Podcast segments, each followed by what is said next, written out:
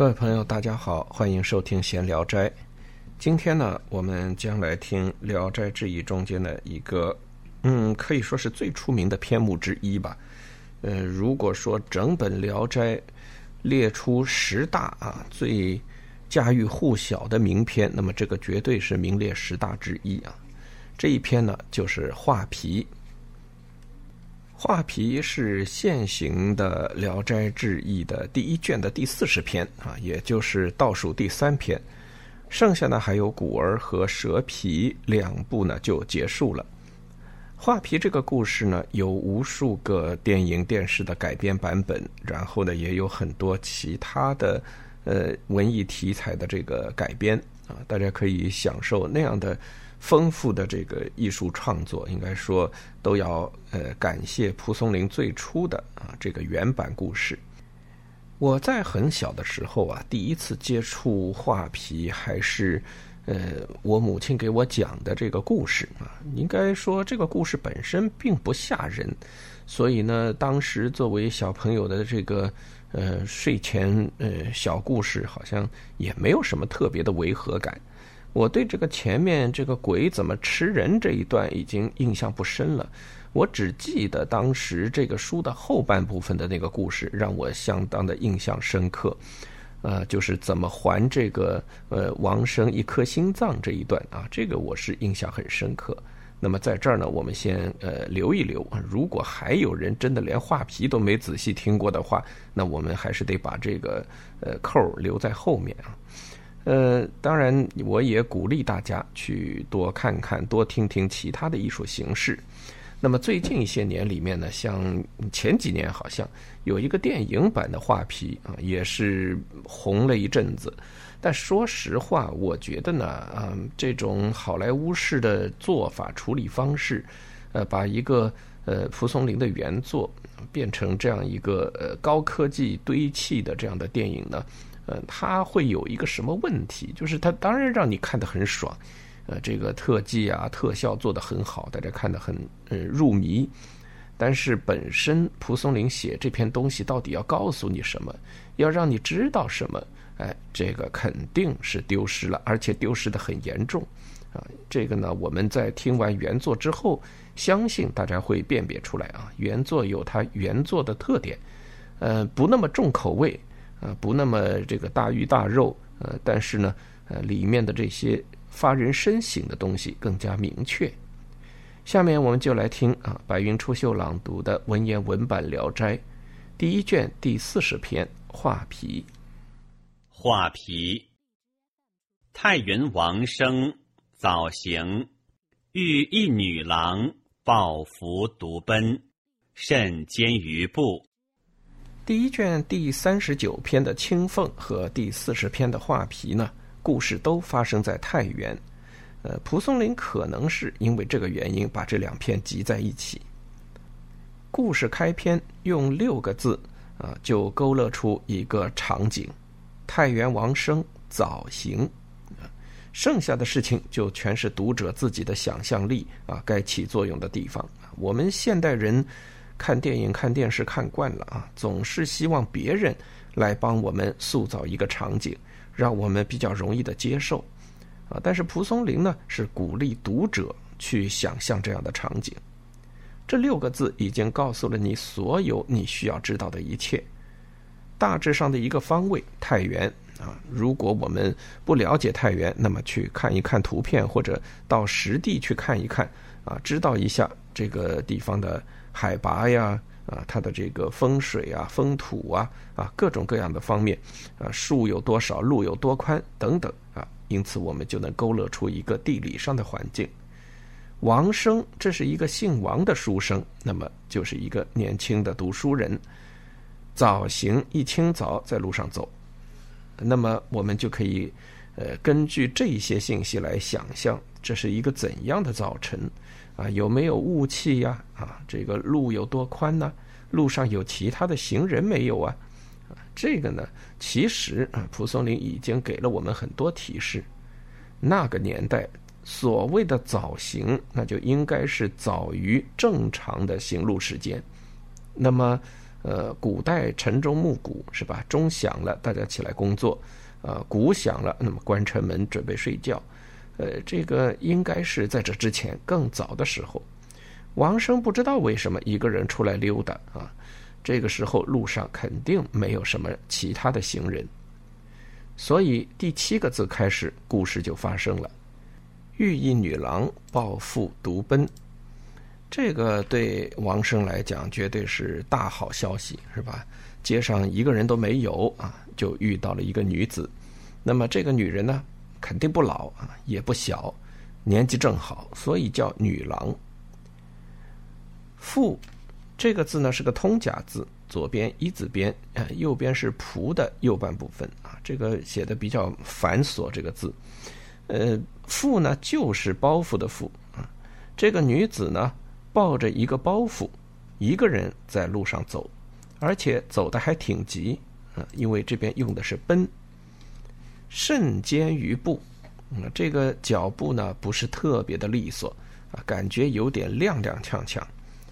古代的女子因为裹小脚的关系啊，可能走路确实是不太方便，而且她还抱着东西，还走得特别快，那更是踉踉跄跄。这个就引起了王生的注意。急走趁之，乃二八书立，心相爱乐。问何夙夜踽踽独行？女曰：行道之人不能解愁忧，何劳相问？生曰：卿何愁忧？或可效力，不辞也。女黯然曰：“父母贪禄，欲窃朱门，敌妒甚，朝立而惜楚辱之，所弗堪也。将远遁耳。”急走趁之，趁是趁热打铁的那个趁，这个字呢有追逐的意思。急走就是快步走，甚至于小跑。那么王生呢就一路小跑追上去。追上去，他才看见这个女子到底什么样，乃二八淑丽，二八十六岁啊，大家明白？淑丽，淑就是女字旁一个朱啊，淑丽呢就是指美女啊，这是一个十六岁上下的美女啊，一个人抱着一个包袱在街上踉踉跄跄的跑啊，这个简直是呃太招人眼目了。心相爱乐啊，他心里就已经喜欢上这个女子了。那么就问：和夙夜踽踽独行啊？这两个词前面我们节目中都讲过啊。大家如果还记得的话，呃，夙夜就是指早晨啊，一大早天还没有亮的时候，呃，外面一个风框啊，里面一个歹啊，这个就是指呃太早了，这个天都还没有亮的这个时刻。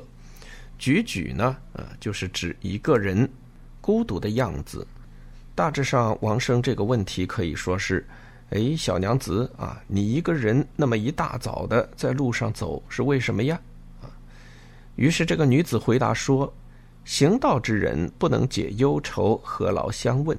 哎，这个实际上是个反问句啊。这个问题，呃，回答的非常巧妙啊。这个女子很清楚，她没有。第一句就直接把自己的呃困难说给了王生听，而是给了他一个反问，说你也走路，我也走路，咱们也许下一个路口就分开了，你帮不了我什么忙，那问了又有什么用呢？啊，这种话就很勾人啊，引起别人的注意，引起别人的兴趣，牢牢的把这个王生啊给拉在他身边。王生就说：“你有什么忧愁呢？啊？”如果我能够出力帮你的话，那我一定是呃这个全力以赴帮你解决这个问题。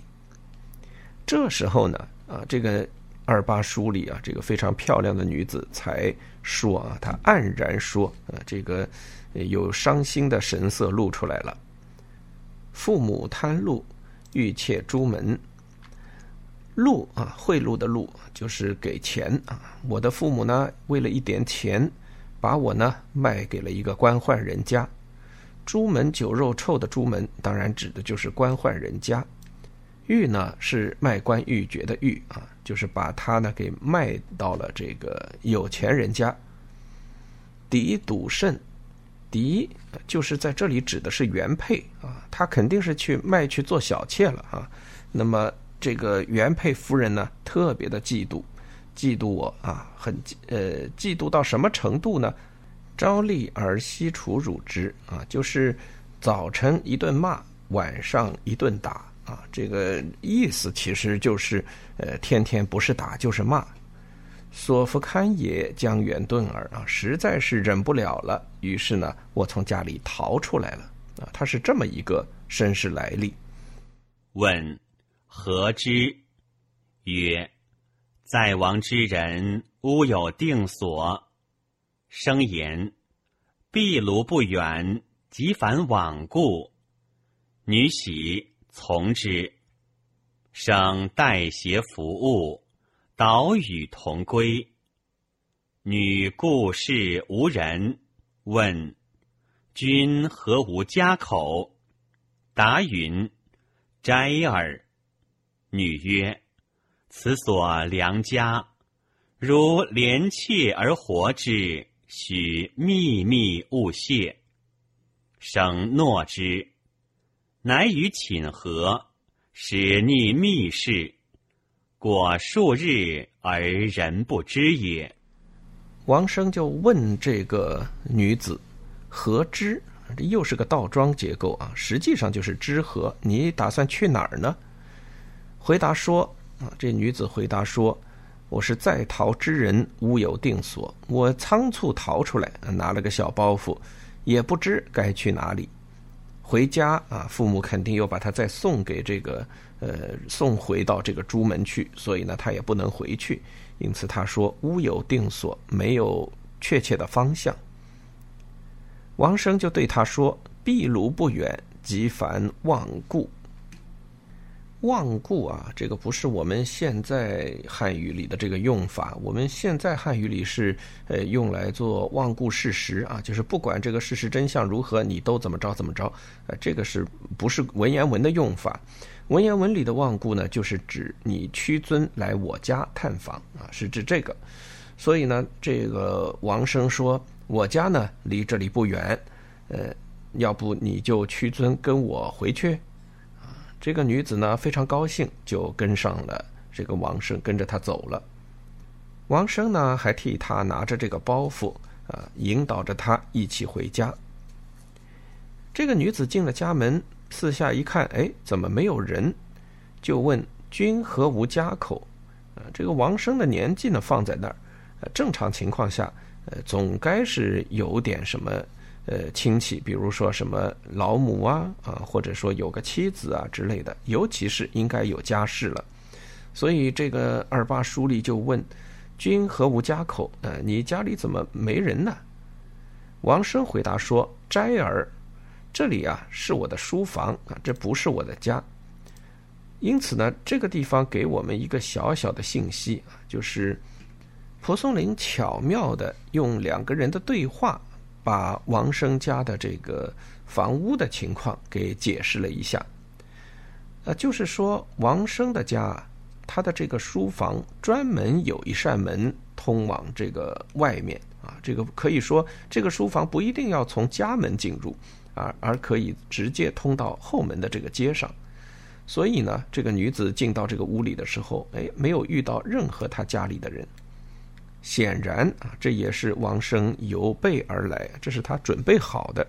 这个人呢，啊，看来从来就是个好色之徒，啊，这个小小的伎俩啊，帮助他估计也得了不少这个便宜。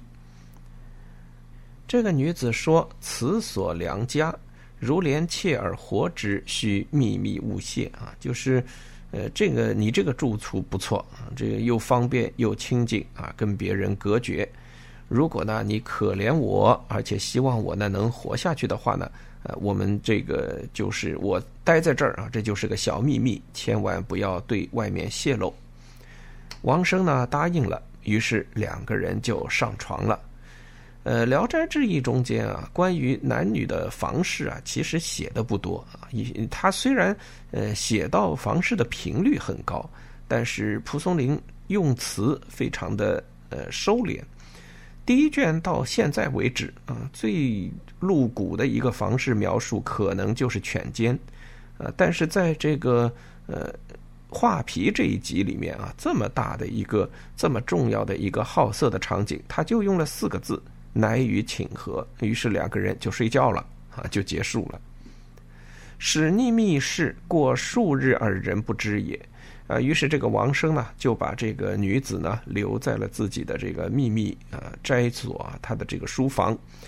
过了好几天，也没有人知道这件事。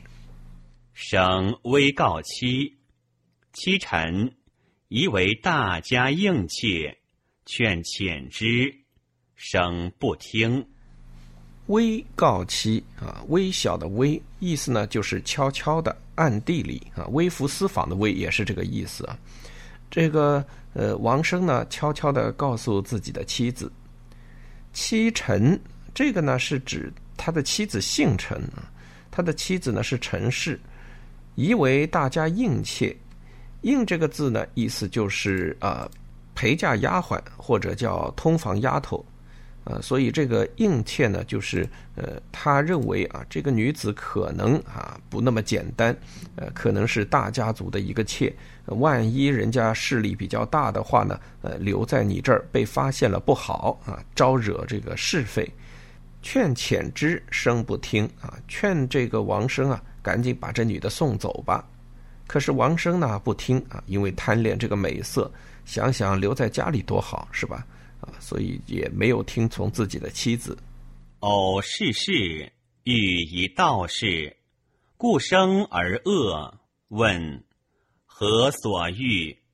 答言无知。道士曰：“君身邪气萦绕，何言无？”生又立白。道士乃去，曰：“祸哉！”是故有死将临而不悟者。有一次啊，这个王生到集市上去转悠，遇到了一个道士。这个道士呢，看着王生，一脸惊愕相，就问：“何所欲？”“何所欲？”这个问句其实就是“所欲为何？”啊，你遇到了什么没有？王生被他这么一问呢，有点丈二和尚摸不着头脑，无知。没什么呀，嗯，最近都挺正常的，没遇到什么奇怪的事情。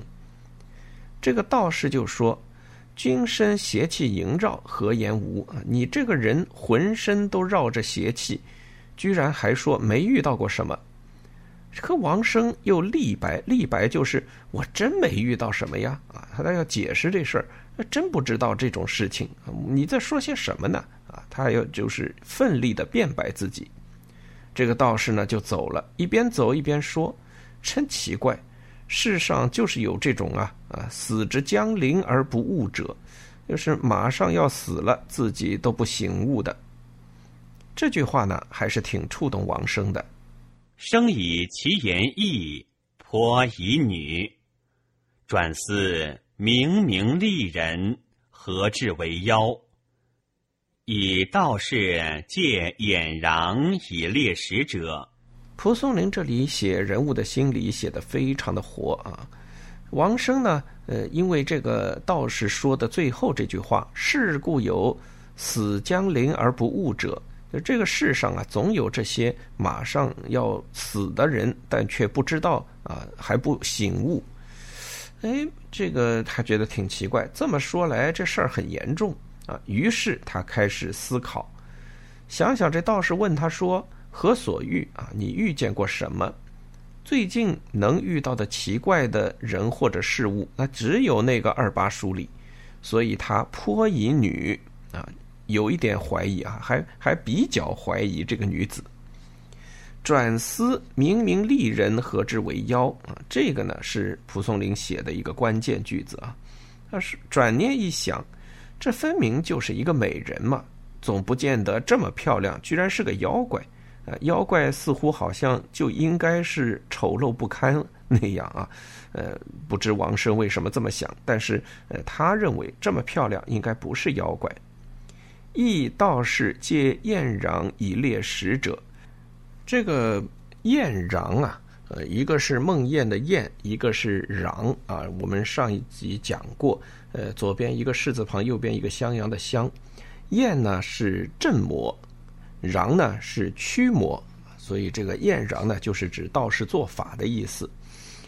以列呃这个地方使者还是四者，我觉得其实两个都可以啊。我我倾向于应该是列四者，就是呃道士啊借这个驱魔呃镇魔的这个仪式呃来呃寻找。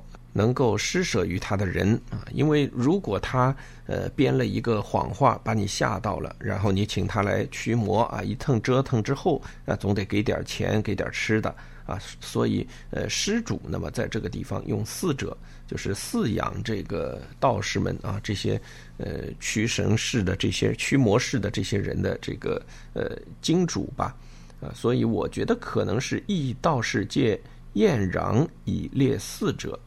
呃，当然也可以说是猎食者，因为有注解说啊，猎食呃指的是混口饭啊，讨饭吃。呃，这个我也不太清楚啊。这个文言文中间真有猎食这个说法吗？啊，这个再说吧。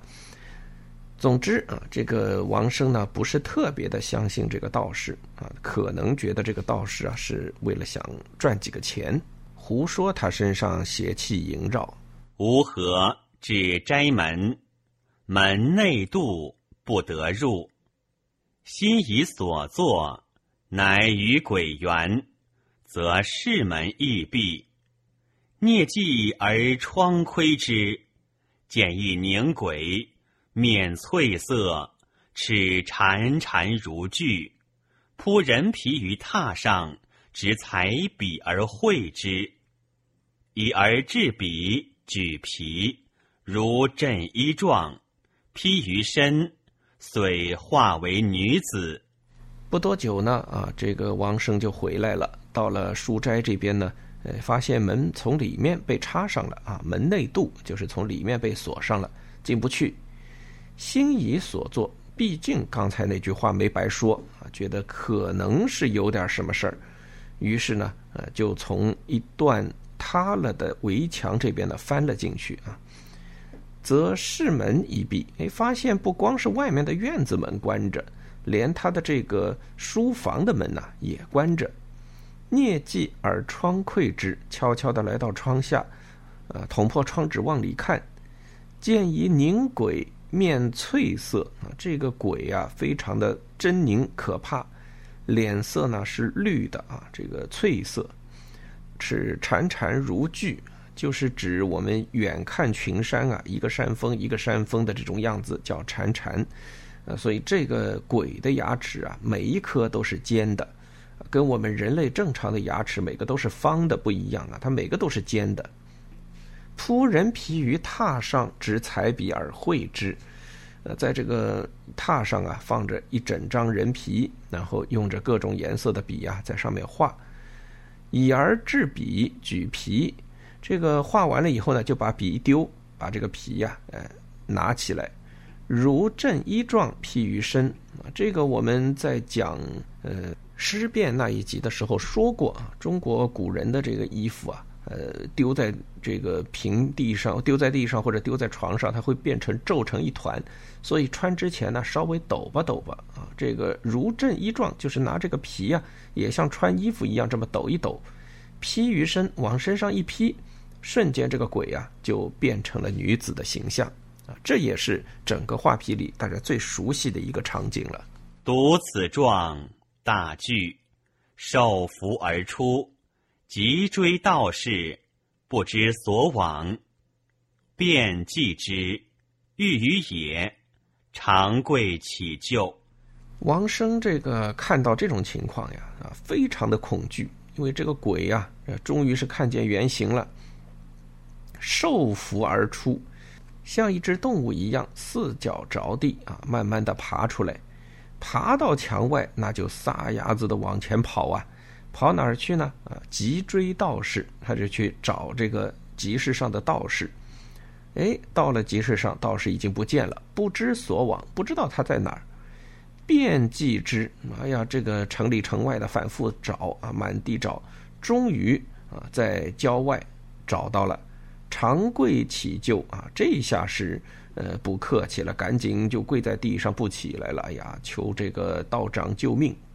道士曰：“请遣除之，此物亦良苦，不能密待者，余亦不忍伤其生。”乃以绳符受生，另挂寝门。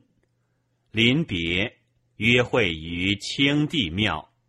这个呀，也是我以前读《聊斋志异》的时候特别不能理解的地方啊，因为这个道士的这个变化太大啊。嗯，前面还在很紧张的说这个王生可能要临死啊，但是遇到这么个鬼，他的态度居然是请遣除之。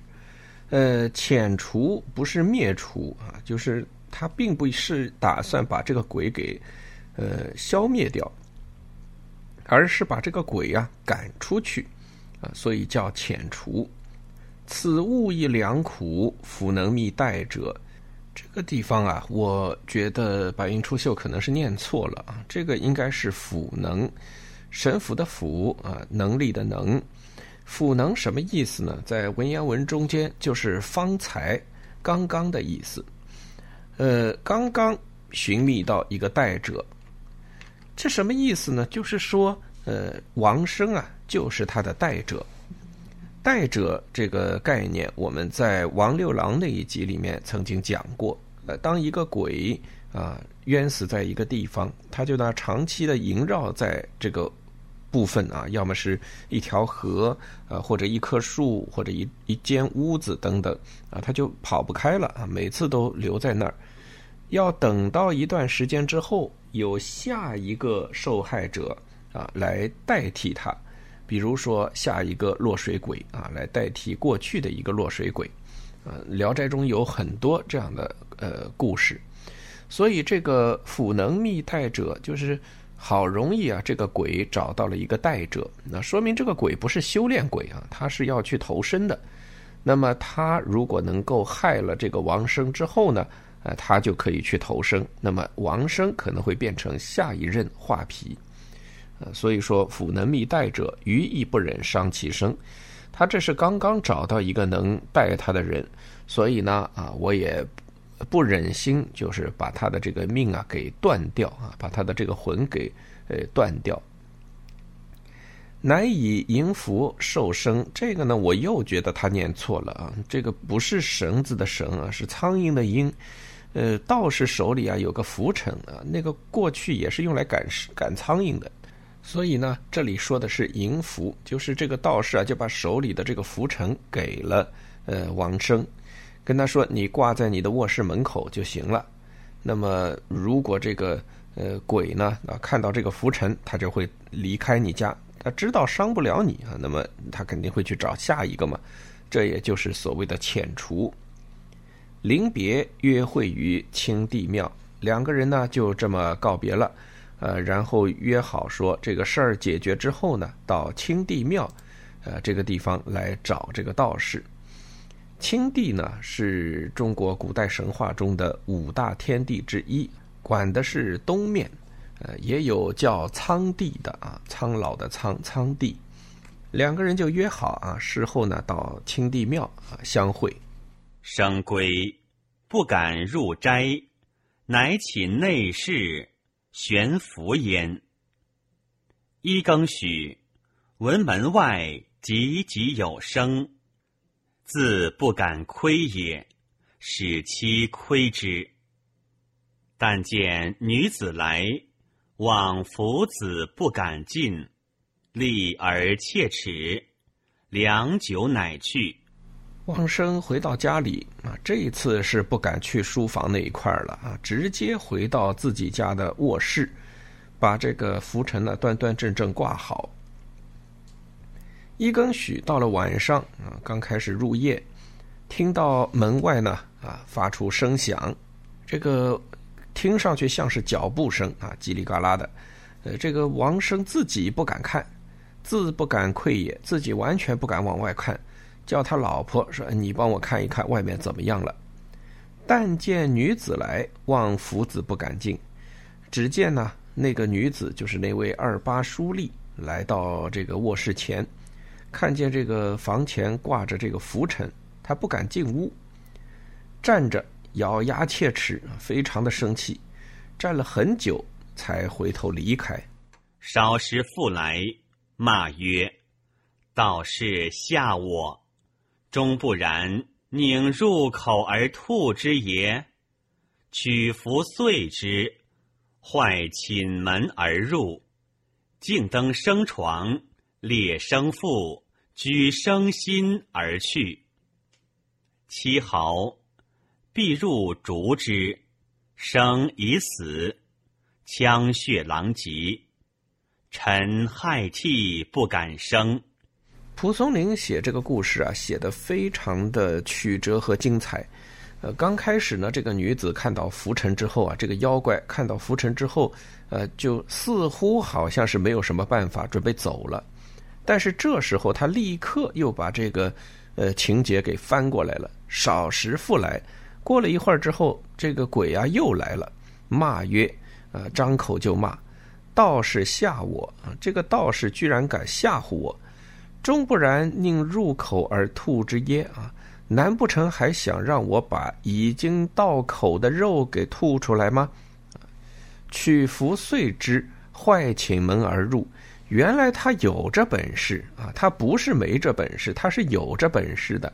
把这个浮尘呃抓下来，然后呃一折为二，然后往地上一扔，把这个门呢一脚就给踹开了，就冲进去，径登升床。呃，家里这个王生和他妻子都在啊，肯定都哇哇乱叫，他也不管啊，这个鬼也不管，直接就爬到床上，裂生腹，居生心而去，啊，啪啪两下就把这个王生的肚子啊给开了膛了，把他的心给掏出来啊，这个菊提手旁菊花的菊的下半部分啊，这个直接就把心给挖走了啊，就走了，哎，这这就走了。呃，也不跟别人有点什么交交流或者照面之类，直接就走了。那王生的妻子呢，就呃哭嚎。这个时候呢，丫鬟们点着这个蜡烛就进来了，一看王生已经死了，枪血狼藉啊，就是这个呃肚子都开着嘛，那当然这个血肯定是到处都是，是吧？枪血狼藉这四个字啊，我觉得特别像现在这些重口味电视剧的这个呃画面，再次呃感觉这蒲松龄哪儿看来的这种效果是吧？我我怀疑他大概是为了写这些东西啊，没少逛屠宰场是吧？看看人家杀猪什么样啊，杀完了以后内脏一掏啊，大概是这么个形象，于是脑子里就想到了“枪血狼藉”四个字。哎，真的是非常的传神。陈啊，这个就是王生的妻子陈氏。这个陈氏啊，吓得哭着啊，但是呢，又发不出声音来啊，已经人都吓傻了。在这一段啊，应该说蒲松龄写的这个文字啊，相当的凶悍。嗯，又有音乐感，又有节奏感，速度很快，用词非常强烈。从这个鬼进来啊，首先是骂。然后呢，碎啊，把这个浮尘给砸坏了，然后呢，把这个卧室的门给踢开，坏请门而入，进登啊，用直接就登上这个王生的床，啊，这速度非常的快，裂生腹，居生心，你看这个动词用的都非常的呃准，而且都很凶。呃，等到这个场景呢，他的描述又是生已死，枪血狼藉啊，就是一片血迹啊，整个房间里是一塌糊涂。呃，这个重口味的场景啊，在那个年代的小说里不常见啊，真不常见。而且像蒲松龄这样写的那么铿锵有力的，真的是没有。那么后来又发生了什么呢？明日，史第二郎奔告道士。道士怒曰：“我故怜之，鬼子乃敢耳。”即从生地来，女子已失所在，继而仰首四望，曰：“醒顿未远，问南院谁家？二郎曰：“小生所设也。”道士曰：“现在君所。”天一亮啊，这个赶紧把王生的弟弟叫来啊。这个弟弟嘛叫二郎，也没名字啊。这个王生也没名字，他也没名字。呃，叫弟弟来啊，跟他说赶紧去找道士。呃，老公说了啊，这个道士跟他约在清帝庙，所以呢，这个弟弟就赶紧去了啊，跑到那儿啊，把这个事儿呢一说，那道士就很生气。我故怜之，鬼子乃敢耳啊，就是。我啊，是出于这个可怜这个鬼，没有给他下杀手，啊，居然他倒是呃放起胆子来了，啊，所以呢就跟着这个王生的弟弟来。女子已失所在啊，这个本来嘛大家都知道这女子养在书斋里面，现在去啊没有了。继而仰首四望，那么这个道士呢就抬头东西南北的这么看了一圈，说：“嗯，没跑远。”然后呢，就问南面那个院子是谁家？他可能啊，能够在这个空气中看出这个鬼的行踪，所以他就问南面这个院子是谁家？二郎啊，就是这个弟弟王生的弟弟说这是我家啊，所以他们俩应该是兄弟分宅分的啊。原来可能是一个大宅子，那么分产业之后呢，呃，一个住北院，一个住南院。那么这个二郎就说，哎，这是我家。道士就说：“现在这个鬼呀，就在你家了。”二郎愕然，以为未有。道士问曰：“曾否有不识者一人来？”答曰：“仆早赴清帝庙，良不知，当归问之。去少请而返，曰：‘国有之，臣间一欲来。’”欲拥为仆家操作，世人指之，尚在也。道士曰：“即事物矣。”遂与俱往，把二郎吓一跳啊！这个以为未有啊，觉得不可能吧？啊，怎怎么会这样呢？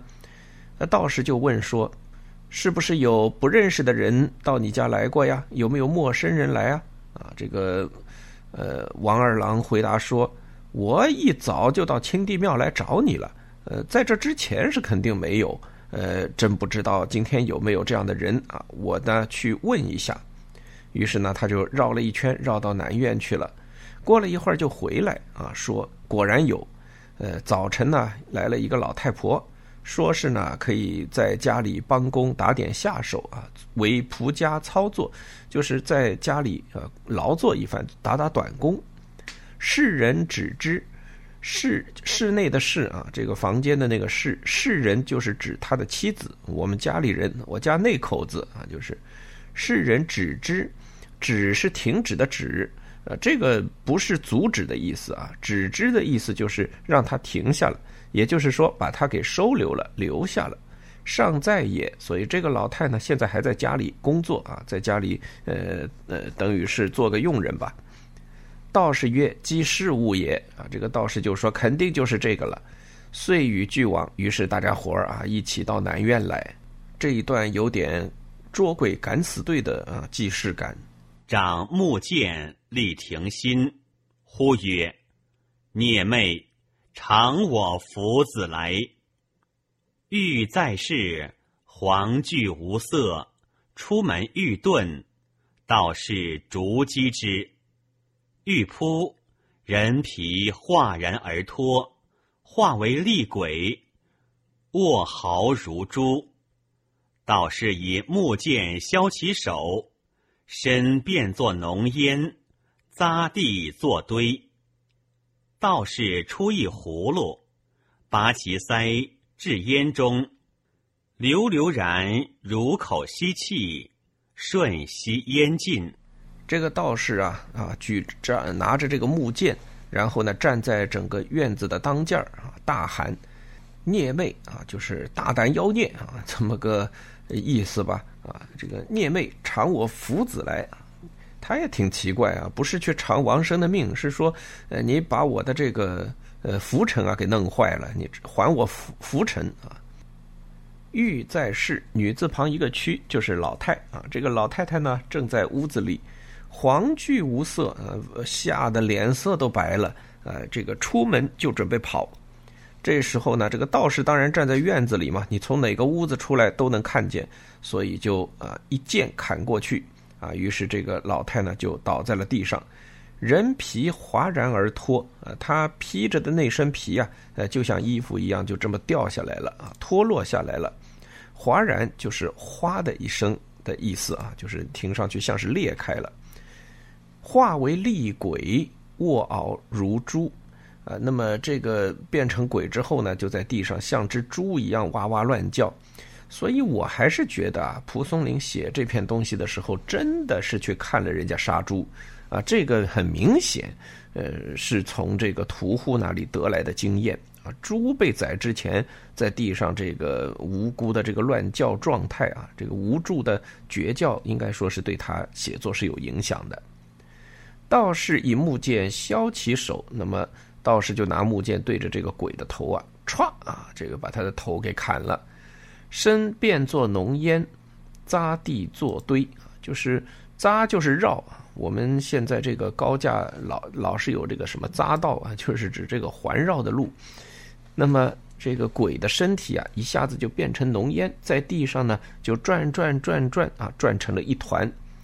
道士拿出一个葫芦，把葫芦的塞子拔了，放在这个烟的中间，流流风风边，然后一个留下的流啊，就是呃，这个是个象声词了，就是发出溜溜的这个声音，呃，就像用嘴巴吸气一样，呃，有点像我们吃面条。苏噜苏噜的啊，这个声音，啊，那么把这个瞬吸烟进，这个烟呢就被吸到了这个葫芦里。到这里为止呢，啊，这个画皮的这个鬼啊，就算交代了啊，他这一次呢，呃，被消手了嘛，那肯定也是呃魂灭。那么道士呢，把他灭了，呃，也就算是收了这么一个妖怪。但是画皮这个故事还没完啊！小时候令我印象深刻的部分还没有开始，呃，我们下期节目呢继续来听画皮。好，今天就到这里，我们下期再见。